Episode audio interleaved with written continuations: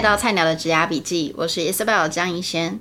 我想打造一座职场跟学校之间的桥梁，让还在学校的你可以提早知道业界在找怎样的人才，或者是进到职场之后有什么样的潜规则是学校没有教的。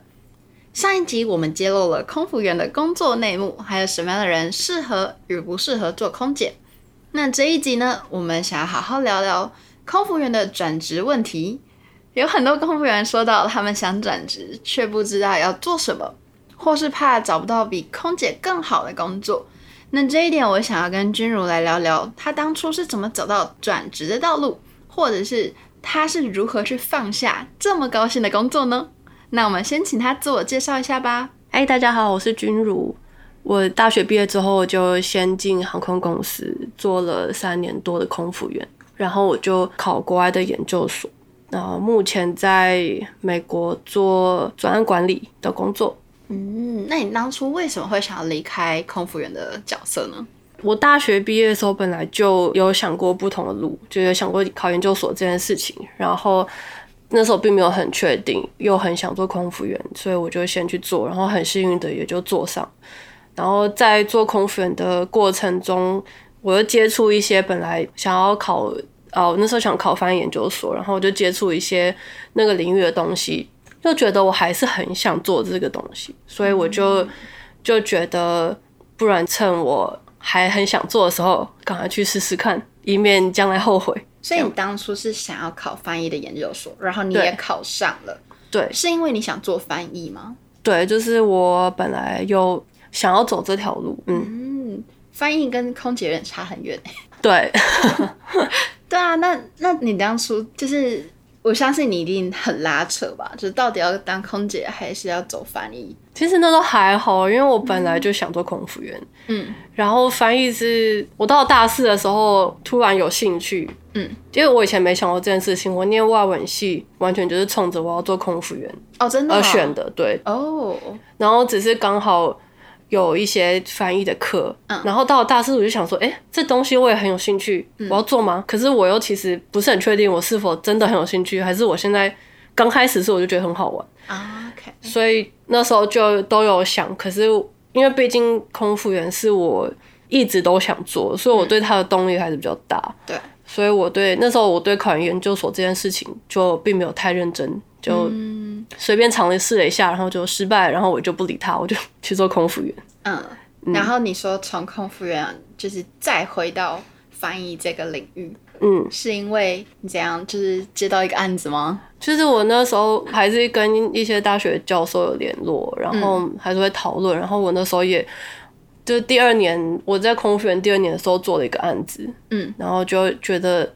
做的时候非常痛苦，但是 做完又觉得很开心，就觉得还是蛮想走这条路。嗯嗯，然后想说趁我还很想的时候去试一下。可是有很现实的一面，就是我不知道做翻译会赚多少钱，可是我们知道 我会赚很多钱，没办法生活的那种。对啊，那那你怎么能够割舍就是空姐这么高薪的工作呢？我觉得它虽然不行，可是就是我想试的话，你越早试。你要再从那个试的东西里面再去转别的，会才会更容易。就是我如果越晚去试这个东西，我然后我要再离开，我又会更难。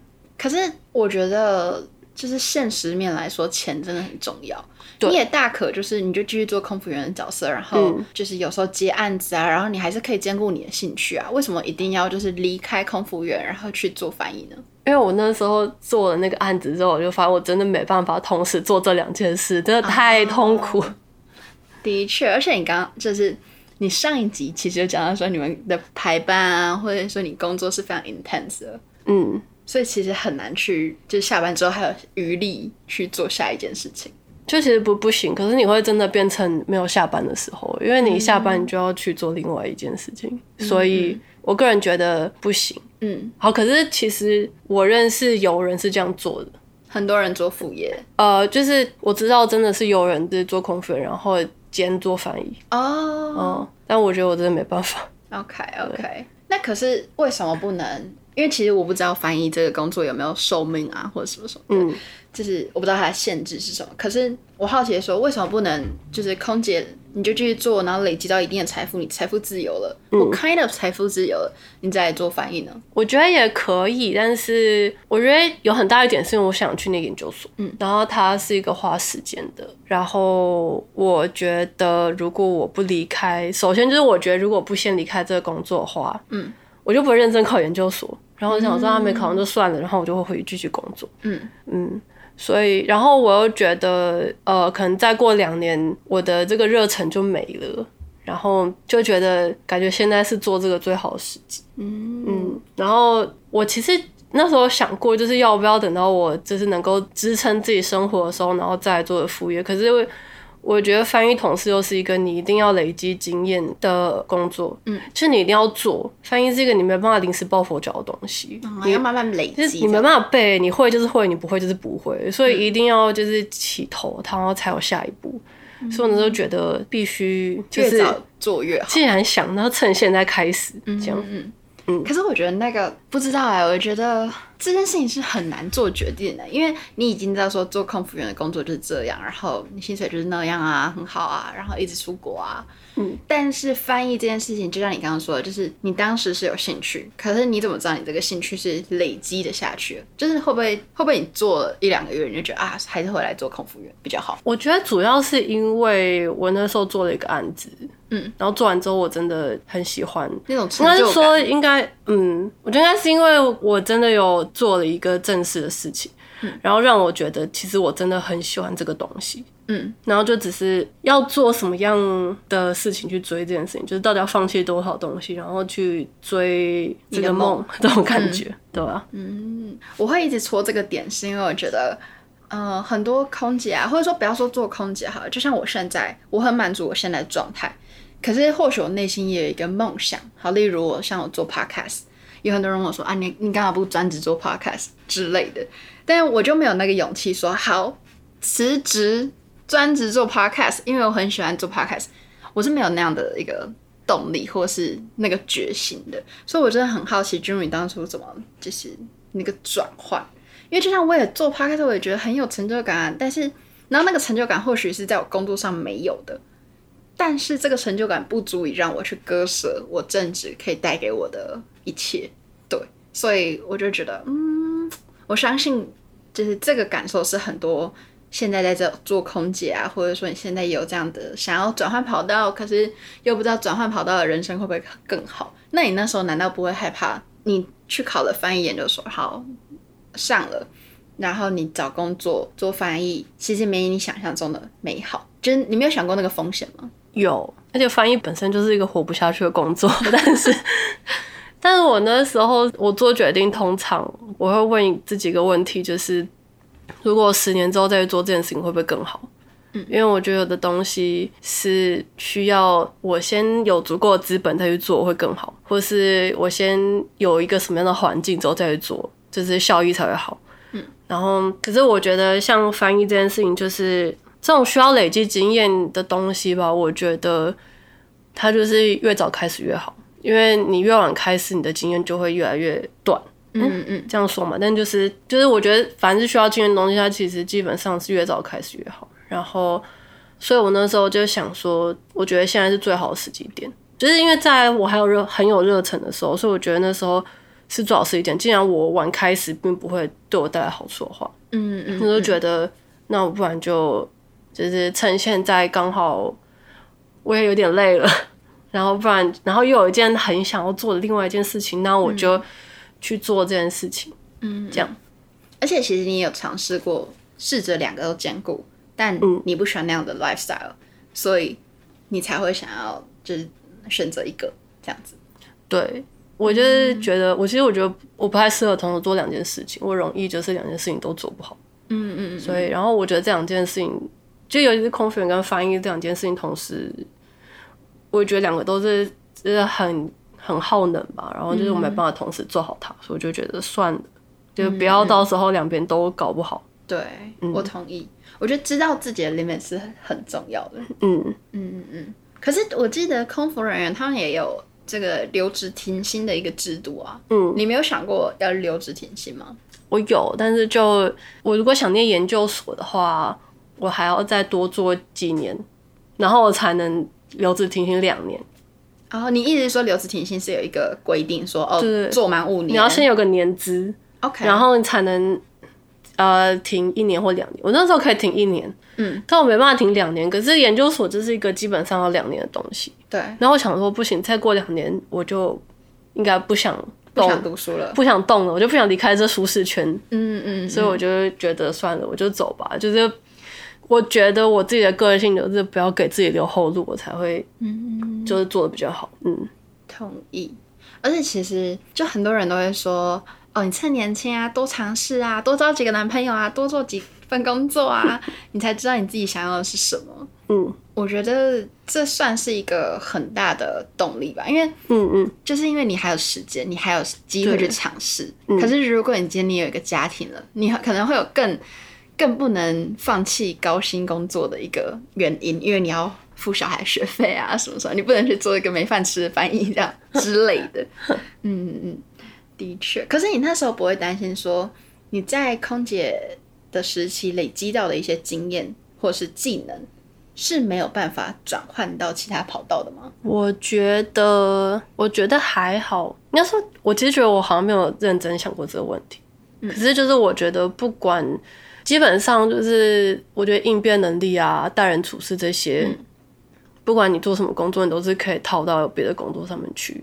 嗯、就是虽然大家呃，一定每个领域有每个领域的专业，可是我觉得沟通啊，或者应变的这种技能，就是你只要有经验，那就一定是对下一个工作有帮助。嗯，然后剩下的，我就觉得其实每个公司或是每个领域都是有。自己的规则的，你不踏进去，你就永远你在外界永远是没办法学到里面的规则。嗯、所以我觉得，不然、嗯、就算你没有那个那个地方他们自己的技能，嗯，其实你只要进去就开始慢慢学会。嗯、所以我就觉得其实还好，就是我觉得只要就万事起头难吧，只要开始了，就后面就技能就是可以再学的事情。嗯嗯嗯，应该说，其实其实大家开始工作之后，你也会发现很多技能。真的，你学就会了。可是难的很多是在那些人际关系啊，或者说危机处理怎么做。嗯嗯。所以其实我觉得，在空姐的时期累积的应对进退是在哪里都用得上的。嗯，对啊，我觉得就是的确对亲戚也可以之类的啦。过年的时候也可以用一下。真的，而且你刚刚说到，其实你是做专案管理。嗯。所以其实空姐学到的东西到专案管理，因为很多都是。跟人有关的嘛，嗯，所以也算是很过得去的。我觉得还可以，嗯，而且我觉得专案管理也是会做突发状况吧，嗯，比如说就是东西就没来啊，或是东西就不见啊什么，嗯，但是反正就是应变啊，处理它。嗯，我不会说他们真的超级正相关啦，但是就是其实也是有帮助。嗯，了解。我相信听众就是听到这边应该懵了，就觉得，哎、欸，你刚不是说你是为了翻译，然后你要转职吗？你怎么现在又在跟我讲 PM 呢？对，为什么？就刚好，但我还是在算是这个领域，我就是还在语言领域里面。然后我们公司是提供翻译跟口译的服务的，但我没有做翻译本身，我就做管理案子的，嗯，这件事情这样。应该说刚好有机会做这个工作，然后我也我就做了。对嗯，那你那时候为什么没有坚持说，老板，我就是要做翻译，我放弃空服员，就是为了这个梦想？你现在叫我做别的？我那时候其实说真的没有很坚持一定要做翻译，嗯、就是我那时候想要来国外念书，就是有几个原因，有然后很大的一部分是因为我想知道这个产业有什么其他的面向，嗯，因为说真的，翻译在台湾，我觉得基本上。就是出版社，大家也我觉得没有什么其他的路，说真的，我觉得很少。嗯、就是翻译社，要不然就是出版社。然后，可是我觉得我那时候想要出国，就是想看一下这个产业链在国外长什么样子。然后我来之后，发现有很多其他不同的职位，或是嗯不同公司的形式之类的这种感觉。然后，就是我在学校的时候跟参加一些活动，然后学到的。嗯，然后我那时候也觉得，然后翻译这个东西本身就在 COVID 来之前大家习惯远距工作之前，翻译这个东西一直都基本上就是一个在家工作的事情。嗯，所以翻译这件事情本来就是不容易留在国外的工作。嗯，所以其实我来的时候，我就觉得我最终可能是无法做翻译留下来的，因为真的要做翻译的话，我真的留不下来。嗯嗯嗯，我觉得一定有人留下来啦，但是我真的没那个能力。但至少你在这个产业，对。然后所以我那时候就想说，如果我能够做这个产业的其他工作，然后了解一下，嗯、呃，其他工作对于翻译的需求，或者是他们之间的关系是什么。嗯如果到时候真的回来做这个工作的话，我也会比较了解，就是这个产业里面其他人是怎么想的，然后他们需要什么样的东西，然后可以提供什么样的东西，这种感觉。所以我其实那时候觉得能够做这个产业里面的任何工作，都觉得是 OK 的。我觉得这一点真的很好诶，因为就是当你做过 PM 的角色，你就。再回去做翻译，你就更能知道说怎么跟 PM 就是互动啊，可能吧，设定好期待值之类的。嗯嗯嗯，我甚至想说，我就来做个发案子人，然后我就知道发案子人到底是怎么想的那种感觉。嗯，的确的确，而且其实我觉得你的这个故事重点不是什么翻译，重点不是什么专案管理，也不一定是空姐，应该是说对于一个想转换跑道的人，其实真的也不用想的。太多，不用怕说自己的计划，嗯、不用说什么，我一定要有一个好很好的转换跑道的计划，我再去做。其实，当你有那个动机或是热忱的时候，你做，然后就让这个命运带你去 适合的路之类的，其实也没有不好啊。哦哦，对，因为应该是说，我跟很多空姐人聊，然后我就问他们说，哦，那你们都不会想说要换工作吗？然后他们要么就说，嗯，我还是很想一直。就是使用空姐的福利啊，出去玩啊，或者是我找不到更高薪的工作，或者是我觉得我还没准备好要转换跑道。可是什么叫准备好要转换跑道？嗯，其实就算像君如这样子，嗯，我就算是准备好再转换跑道，也不代表他是真的能，就是你知道计划赶不上变化，嗯，所以干嘛花那么多时间计划呢？这个这个结论好怪，但是我会觉得有时候我们真的不要想太多，嗯，就是其实转换跑道没有想象中这么可怕，嗯，对，我是觉得反正你确定你喜欢做这个东西，或者是。你想好你会牺牲什么事情，然后你可以接受，不要让自己后悔的话就可以。嗯，而且其实有时候我会觉得，因为你直接离职嘛，然后要去换下一个新的跑道，嗯，你会有那种好，我头洗下去，一定要洗得好，或者是就是要会有更多的动力去走好你下一条路那种感觉。对我来说是这样子啦，我觉得我是啦。我就是觉得我需要就是破釜沉舟，嗯嗯嗯，不然我就是一定会觉得反正我有后路啊，我没关系，随便吧，啊、所以我就才做这件事情。我其实没有不喜欢空粉这工作，我就是想说啊，如果我失败了，我再我还想做，我就再想办法看能不能能不能再考上就之类的，嗯，对啊。其实我觉得人生就是也不是说单向道，你只能往往前一直走，你不能倒回来。嗯嗯嗯嗯，对啊，所以其实你今天好在在美国做 PM 做累了，你想再回去别间公司的航空哇，现在可能已经超过年龄限制，或是找美国航空公司啊 之类也可以啊。我看他们都蛮老的，没有啦，就是我觉得不要想这么困难，嗯，对，所以其实真的也还好，就是看你觉得自己现阶段适合去做什么。嗯，可是你那时候我挺好奇，你那时候在转换跑道的时候，你有跟你家人或是重要的另一半讨论过吗？他们支持的吗？嗯、我妈其实很支持，她就一直想叫我去国外念书，很久死不出去。然后我终于跟她说：“哎、欸，我想出国念书。”所以她就蛮支持。嗯、对，就其实我觉得，我也不知道这空服员算好像很多人想做，嗯，可是其实我也不知道为什么家长都会觉得这是个做不久的行业。真的？对，所以就是我那时候说要离开我爸妈，其实也还蛮双手赞成。对，可是讲到这点，我又想讲另外一件事，就是我觉得不知道为何，就是我觉得爸妈都生活在自己舒适圈很久，所以小孩子只要不是做他们的工作，他们就会觉得任何工作都不是长久的工作，然后就觉得 就觉得你没有自己的志向啊，然后你要想想一下什么是你的事业啊那种感觉。但是我觉得其实不管什么工作都有那种就一辈子在这个行业里面的人，嗯，然后但其实也可以做得很好。嗯、所以我觉得自己想好就是要做什么还还是最重要。就是、你意思是说做一辈子空服员也不会怎样啊？对啊，可以做到做厂长啊。我其实对啊对啊，我就我我是想说，明明就我爸妈的朋友、嗯、也有做做厂长的啊，那他就觉得我不我在这个行业就是没有前景什么的，嗯、就是我觉得就是还是自己想好自己想要做什么比较重要吧。我觉得，嗯，我觉得其实。应该说，大家都会说什么哦，空姐啊，不就是在飞机上的服务员吗？嗯嗯嗯。那难道你要当服务员一辈子吗？嗯嗯之类的。可是其实说实在的，也有很多退役的空姐，不管是去当一些什么活动策划人啊，或者是说一些典礼的司仪，或者甚至是去开一个空姐补习班，嗯、其实很多出路。或者是你可以去当主播，其实有很多真的很多出路可以走，只是你没有打开你眼睛去看。对。我觉得其实就跟刚聊那个技什么技能是可以换到别的跑道这件事是一样，就是我觉得其实空服员这件事情说真的蛮空泛的，因为真的你要讲话的，对你的技能就是服务跟人际关系、应对进退什么，嗯，然后就觉得好像没有专业，可是其实我觉得这些东西是最难的，嗯，就是我觉得嗯有点像翻译，这东西就是你一定要有经验，然后你要进去这个社会 滚过。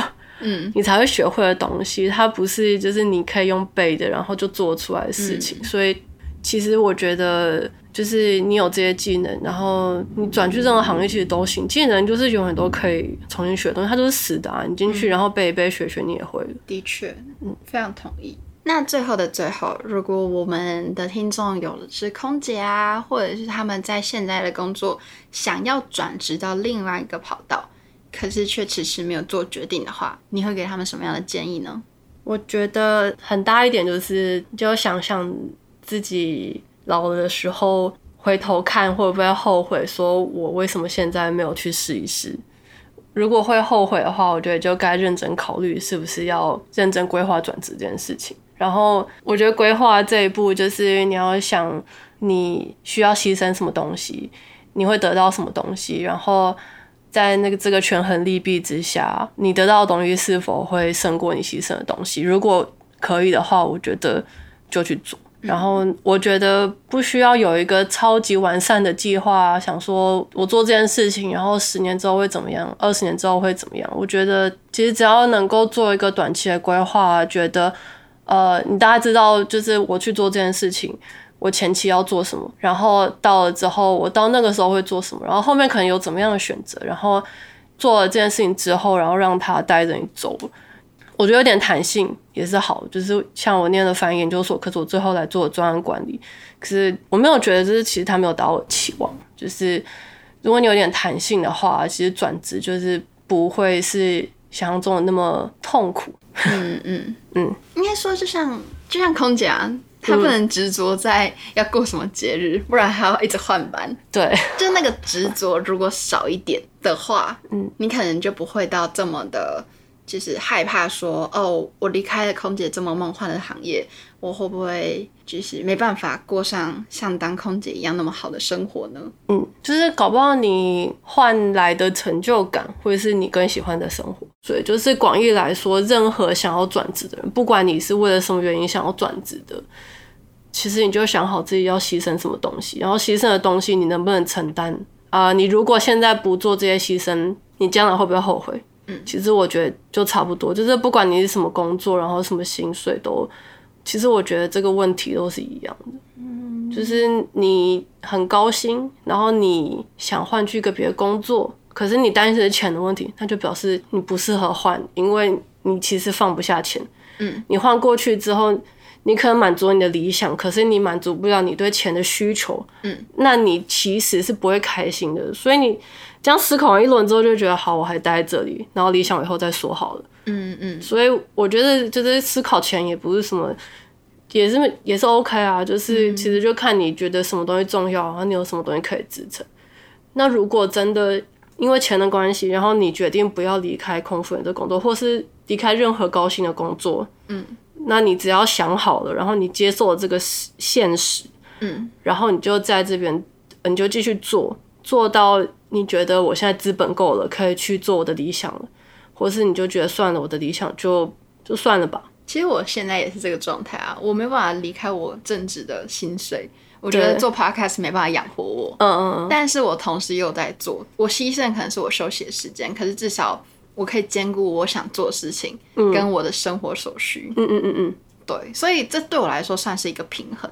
所以或许我觉得，就像刚刚君如所说啊，他其实在离开空服员这个行业之前，他也有试过要兼顾，嗯，只是他不喜欢那个状态。对，那对我来说，我喜欢现在这个状态，所以我会继续这样做下去。嗯嗯嗯，即使这个 podcast 没有帮我赚钱或什么的，但我还是那个成就感支持我继续做每一集。对，所以我觉得每一个人的平衡不一样，每个人的排序也不一样，但是要找到你的就好了，嗯、也不用说哦，好好哦，为什么君如可以转职成功？为什么他知道他要做什么？也不用这样去比较。嗯嗯，对啊。